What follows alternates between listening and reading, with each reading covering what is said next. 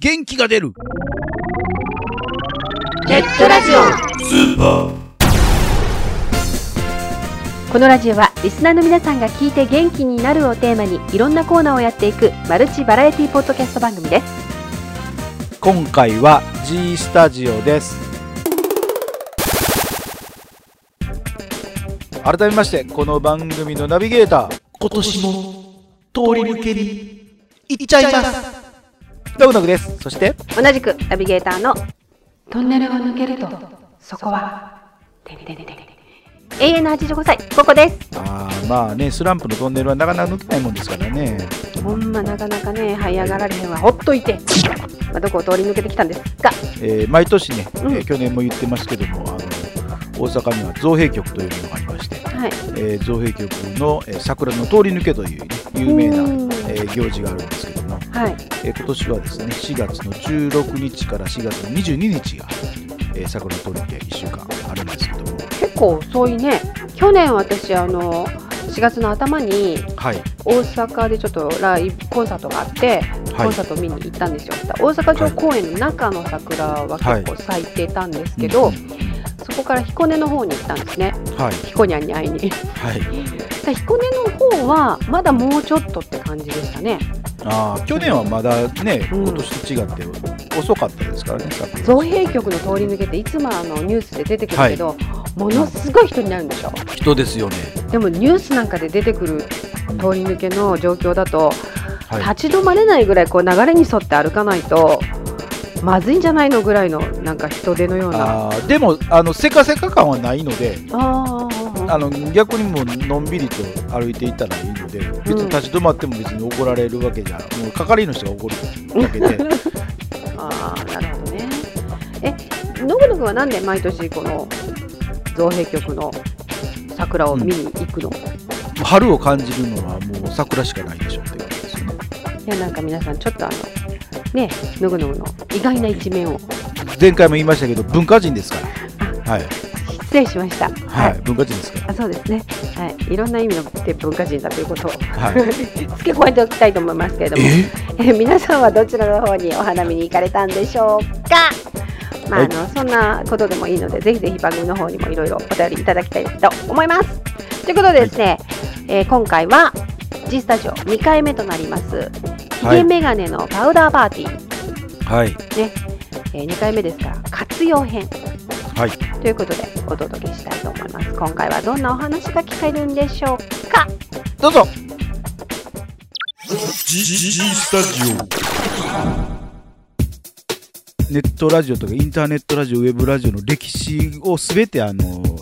なんか背負ってるような感じですよねでもね、僕らはね、ネットラジオの第一世代ではないんですよ。1.5世代なんですよ。あー僕たちがやろうとした時には、一応ありましたから、流行ってないだけで。うんっていうのは、その、ミニ FM の人たちが、あーはいはいはいインターネットの環境ができたから、こっちに行こうぜって言って、やってた人たちが第一世代なんですよね。だからね、僕ら2001年からラジオを始めてますけども、一回途切れてるんですよおね。おそうですね。 2003年の1月にパウダーパーティーの第1期が終わってるんですよ。はいでそこから少し開けて「時事物ジャンキー」っていう番組を始めたんですほうよほうねほう2004年2004年から5年5間年間やって、途中からパウダーパーティーが復活第2期。第2期が復活してで、現在はパウダーパーティー第2期だけが、第第3期です、もう第3期だ、うん、第3期が続いているという。メンバー自体は変わってないんですかそのと全く変わってない全く変わりないです。ただに番組スタイルが変わっただけです。そうそうそう実はこのジャンキーの時の方が説明がしやすかったです。あの第1期の時は一切メールも来ないような誰に対してやってるラジオなんだろうっていうすごいとこまで行そってまこすで限界を感じてうん一回終わっうんて、はい。まあ、それと同時に僕は別の人とね、野球のラジオやったりもしてたんですけども僕は捨てられた。うんあのーもうニグさんと、えー僕がラジオをするにはフリートークじゃ無理じゃないかと、お僕らのトーク能力ではできないだろうと いう。うん当時ねインターネットラジオのね、あのー第一期ブームが来たんですよね、あーはいはいはいはいあの BS モテモテラジ袋っていう今も人気のある番組がすごく人気が出てきた頃で、あとイニシャル G ゼータっていう番組とね、はいで、まあ、この2つが出てきて、あフリーは無理だなと、うん特にあのネットラジオ背負い場っていうちょっと天才的な女の子2人の番組があったりと かして、神、神の域でしたからね、もう。じゃあここに食い込むには僕らブームに乗らへん乗られへんかったわけやから悔しいわけ、はいはい。じゃあどうやって立ち向かうんだとなった時に、んテーマを絞ろうと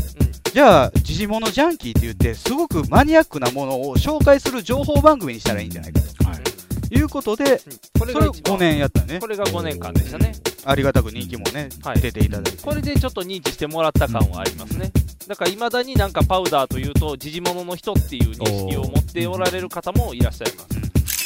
名前の由来っていうのはパウダーパーティーという、まずヒゲメガネからいきますと、ボーがヒゲで、僕がメガネだメガネというだけでヒゲメガはネいはいでパウダーパーティーとはまあ我々がもともと学生時代からの仲間でやってたのが、お好みパーティーをよくやってたんですおよ好み焼きね、うんお好み焼きです、でお好みのパーティーのことを、まあ粉を粉もんのパーティーなのなるでほどパウダーパーティなるほどーでそれがそのまま 番組名になったああなるほど高校の時の仲間、あんた入ってなニグさん入ってなかったですよあ入って当ない時ではすねはい当時ウッシーと僕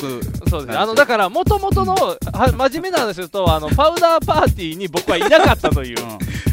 あの後から入ったのにパウダーパーティーずらしてるっていうね僕とウッシーが高校の、まあえー土曜日とかで、えー早めに、えー下校するときに、じゃあうち寄ってお好みしようかって言ってやってたのがお好みパーティー。粉、粉パーティーって粉言パわーれてたティーですねその時からもう粉パー粉パーみたいな感じで、ニグさんが入ってきて3人でやるようになってうん、なんか知らんけどチーム名として粉部っていう名前を付け出したんです粉部の粉パーティー。そうです粉部粉パーティーでその粉部のホームページを作った。お僕がインターネネット環境できておー、で、そこのモブウェブっていうページやったけども、うんそこのラジオ部門としてパウダーパーティーが始まおおる。だから、その番組名を作るときに、粉部のパーティーを、そのパウダーパーティーやろ。ットで、ウッシーは入ってないからヒゲとメガネですよ。あそういうことえです、ウッね、シーウッシーさんどうなったんですかウッシーさんはね、人前に出て喋るような、あ人ではなかっ人たんではなでいんすでね元からあ一回ゲスト来てね、一回だけゲススト来ましたけどまあ普通に終わったん でガヤになってたかガヤら。になってしまったんでこのメンバーでお送りしてます粉パーティーからしたら15年ぐらいを経て、はい3人のうち2人が既婚者になる。まさかまさかの、ねというのもありますね 確かに歴史を感じだかまらすけそういどう意味ではこの番組の特徴かもしれない。2人とも既婚者。あそうですね既婚ね者になりましたでも学生時代からの友達がそのまま続いてね両方とも結婚してあとは両方とも孫できてでしょうねあーそうです ね最終的にはいつまでやんねんってまだ子供もできてないのそうそういつまでやんねんって感じですけどね いつまでも「おじいちゃんの番組うるさい!」って言われるぐらいになるようねに、くらいまででもやってほしいですよね。 理想的には僕のおじいちゃんはネットラジオやってるんだっていう。二人ともこそうれを赤学校赤いちゃんちゃんを着てやってほしいですよね、やっぱりね。還暦なのにお祝いに「還暦ラジオ!」って言ってだんだん滑舌が悪くなってくるっていう大体妄想じゃなくてボケや からね。あそうやね両方とももうボケになってツッコミ不在の番組っていう危険な匂いしかしないです先週はラジオアップロードしてないぞ。今週も撮るぞ撮るぞって言って毎週毎週を撮る時間が余ってますからね今その時にはもう6時間放送12時間放や送っしててるまかすもよしれないね。下手したらほんま危険な2日にいっぺんあのアップロードしてるかもしれませんよね。もうなんかもう毎日毎日みたいな可能性もありますその頃になったら若者は、インターネット出せみたい な。ああ今こそなんとかだよって僕らの知らない空中にテレビが映るのマシンでもうそれが当たり前の時代にもうラジオが古くなって何画面見てんだよみたいな。え今なら直接脳に入ってくるだろうみたいなその発想になってる可能性はありますから、ねまあ、それでもねずっとラジオを守り続けてたら面白いで面すよ白いねゲね。ートボールみたいな感じにしたいよね。だか ああそうですね理想的なおじいちゃんの社交場みたいな感じでらそういう意味では12年間やってはい、どんどん身を削ってるよね。 もう身は削られ倒してますね前のスタジオなんかほとんど家もバレてたし。もう場所ばられてましたねあー完璧にほぼあのどっかの隣の何階やって言ってましたからねうんもう来る人来たらすぐ入れるぐらいの勢いでしたかうらはいもう丸裸ですんそこまでやらないとね、はいリスナーはなかなかね、3時間のラジオ聞いてくれないから。だってもともとのうちらのスタンスが妄想ですからねうんそれに真実味を当てるには実際あった話を載せていくというこのパターンになってきますからまああの裏側で恥ずかしいといえば初期の頃に、は僕に対して彼が赤髪を招集して、はいあの招集中。招集というか、あのなんでしょうね、このラジオを作るにあたって、僕に対して注意事項を全部紙にほう。書き上げて、はいあの僕がそれでしばらく説教されて、でその紙が10年後もまだあるっていうことが今これは一応まあ黒歴史として残せるんじゃないかな2ヶ月にに1回ぐらい書いてたからね。はい、2ヶ月1遍ぐらいこういうことはダメですよとあの偉そうな口の利き方はダメですよと全て敬語でちゃんとしましょうねだとから基本的に番組にまつわる話なのに、はいそうなんていうのはやめろと か、まあ、初期 的な、まあ、最初の頃に、あの、まあ、部外者感がすごすぎるっていうことあーなるでほ、どねやってる側ですよ、君もっていう。じゃあ、だんだんだんだん、あの、先生と生徒のスタイルに成り立っていく。鬼軍曹。鬼軍曹が出てくるっていう。はい。なので、鬼軍曹と名付けられて、出会う人、出会う人に、鬼軍曹なんですねって言われ続ける彼が大変かなという。鬼軍曹、僕は鬼軍曹に対してあなたはデッチって言われますもんね。僕、デッチ暴行のデッチですね。うん、デはいッチ丼ですよ。デッチと鬼軍曹っていうね、あの、まあまあ言うと、下っ端と軍曹っていうね。イベントはジーモジャンキーの1年目から2004年から、はい。ほぼ毎年。うん毎年やってますね。えー1回目はゼロですよ、客が。あの1回目やった後に外で録音したみたいなもんなんいで、や、でもイベントとして一応、何時、何月何日、何時何分から、ここで公開収録やりますよって告知したのに、誰も来なかったよ。そうですゼロです。おー我々2人が寒空の中、なんか喋ってた寒空じゃないね、真夏やった真夏か、真夏に喋ってたっていうだけですね。コロナビール飲んでたぐらいの飲んでた、飲んでた、もうあの誰も来おへんから酒を飲むっていで、う、2年目が1人、 2年目1人ですね、お一方だけ。だけ来ていたこれだいほとんて、どマンツーマンで喋るみたいな。もうこれはイベントと呼ばないだろうみたいね3回目が8人ぐらい。えな、あそうやね、3回目来ていただいて、 3回目から僕ら浴衣着るようになって、夏祭り。あそうですおね、ー目立つようにしだして、やっと人が集まってくれるように。で、えーその回までかなその次の回までか。はいああそのうやね四回目梅まで田スカイビルのはい大阪のね、うんはい梅田スカイビルっていう大きいゲート門みたいなビルの1階でやってた、 1階の隅っこを勝手に借りてやってたっていう。えそれいいいんですかいいんでい、すやかあの単純に僕らがいて友達がやってきてるだけのちょっと喋ってそうですそうです大声で喋ってる的なそうそうそうです仲間が。もうそこに最終的にはあのその時はあんぐらいやった芸人さん呼ぶまで行ってますからあね。ー4回目は村越さんっていう、今まあ吉本の所属になった芸人さん、昔の剣道小林の相方です、あーはいはいはい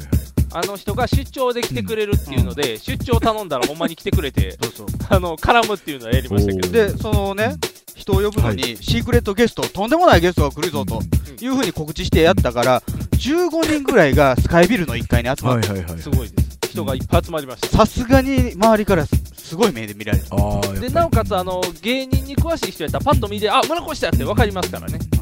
もうそれでやってだからあの関係ない人もちょっと見てるぐらいの。あーなるほどねでやったねって言ってそそれので次からは部屋に入っあちゃんと箱の中に隠れました。会場中央公会会場堂借りてはい、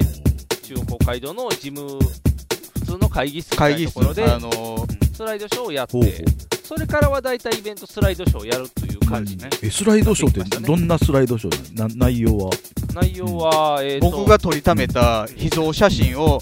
ニグさんに拾わせるっていうそうですあの僕はだから当日、ノープランで行って、いきなり見せられて、わーって全部に答えるあっていあう、ななるほどねかなかハードルだか高らい。スライドショー自体はやってたもんね、あのスライドショーはあジのモジャン番キー組の中でも、初期からあーなるほどはい、ちょこちょこはやってたんですそけれど、を公開でややるようになったのがっていうこと、それやって、それを3回ぐらいやったんかな、多分3回ぐらいで今年4回目今年4回目ですね。で、思い出やったら、やっぱりあのラジエードでやったイベントじゃないですか。震災橋震災橋のところを借り切って、い、ろんなラジオ4番組、5番組集まって、だから一番人数が多く入って、 30人ぐらい30人ぐらい入ってもらって、うちのラジオ知らない人たちにもネタを見てもらうっていう、あれは楽しかったですだね。から今結構たくさんね、40人ぐらい来ていただきますよねあそうですね、ぐらいで、ベニツルあのベニツルっていう箱がちゃんとあるんで、はいそこで出てやったりとか、そんなんが。ノイズフィルター。ノイズフィルター。ノイズフィルター。ノイズフィルターノイズフィルターノイズフィルターノイズフィルターノイズフィルターノイズフィルター。ノイズフィルターノイズフィルター。ノイズフィルターノイズフィルター。ノイズフィルターノイズフィルター。ノイズフィルターさあ皆さん一緒に、せーの、ノイズフィルター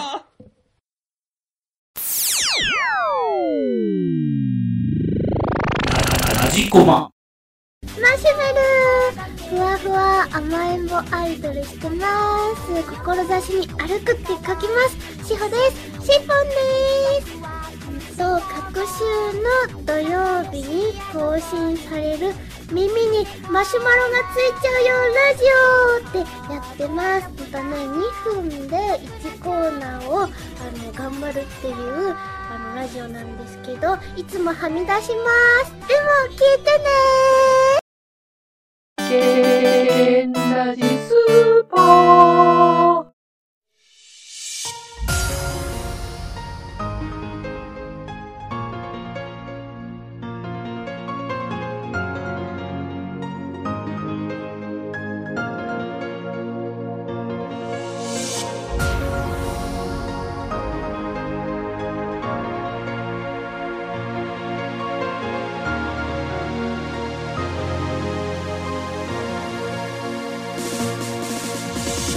はい、ということで G スタジオのコーナーでした。はい。結構早くから始めた、いわゆるこうなんか、老舗のネットラジオって感じですよね。確かにね。ねえ、ひげメガネのパウダーパーティーって、パウダーパーティーってなんかすごいおしゃれな感じだなって思ってたら、はい。今回の活用編を聞いて、はい。なんかあの吉本新喜劇で全員がこけるみたい なあの衝動に駆られてしまったんですけどひげメガネっていうのが何、はい坊さんがひげではい。ニグさんがメガネだからっていう、はい。何のひねりもなくそのままついたタイトル名なのにもかかわらずはい。なんかオシャンティーに聞こえてしまう この魔力あある意味ねこういうネーミングをするっていうのははい。私ね関西の人ってうまいなって思うんだよね。ああ、なるほどね。なんてことないんだけど、うまいこと言うたなみた いな今おばちゃん入ってたね今ね 今すごいおばちゃん入ってたけどなんか、あの、あれでしたよね。だいぶ拳聞いてましたよ。あありがとうございますます。はい。なんかやっぱり年輪感じるのは学生時代からのコンビで、ねずーっとやってたってまあ途中途切れたこともあったみたいですけど、はい。それでもその初級編でお話しあったみたいにトータルすると10年間って言えば本当すごいですよねノグノグも言ってたけど、うんえとを一回りしちゃったみたいなね、はい。ですよね。もう生まれた子だったら中学生になろうかっていうう、んうんねえそこまで私続いたねコツじゃないけどどこにあるのかっていうの聞きたかったですよねああ。まあまあ、それは、あの、3回目の時に、あれあれ出てくるの出てくるのじゃあ今度も聞かなきゃいけないんだ出てくるかなうん。いやーでも本当に続けることはすごいあのパワーのいることだと思うし、そうそういった意味ではすごいリスペクトですねまあ、周りがやっぱりそこまで続いてませんからね、そういう意味ではあの先を行ってるというか、ですよねみんなを追いつけ追い,、まあ、追い越されないんだけどねなかなかね止まらないですから、はいちょっとちょっと休憩しておいてくれたら私ら12年経ってからまたやってもらえばねまあ、向こうの時間が止まらなければなんです けどね、はい、いろいろ難しいですね始めたのが遅いからねスタートラインが一緒じゃないからそうそうそうそうねえということであのひげメガネのパウダーパーティー活用編ということで2回目を聞いていただきましたけれども、い、よいよ次回は応用編、はい、となります第3回目ですこの応用編も楽しみにさせていただきたいと思いますはいここで番組からのお知らせですこの番組ではリスナーさんからのお便りをお待ちしております番組サイトにありますメールフォームから送ってくださいまた記事の更新はツイッターでもお知らせしてまいりますのでこちらもぜひチェックしてみてくださいチェックチェックあっという間にお別れの時間になりましたお相手はノグノグとここでしたそれでは次回更新までお楽しみにあ、それじゃまたね。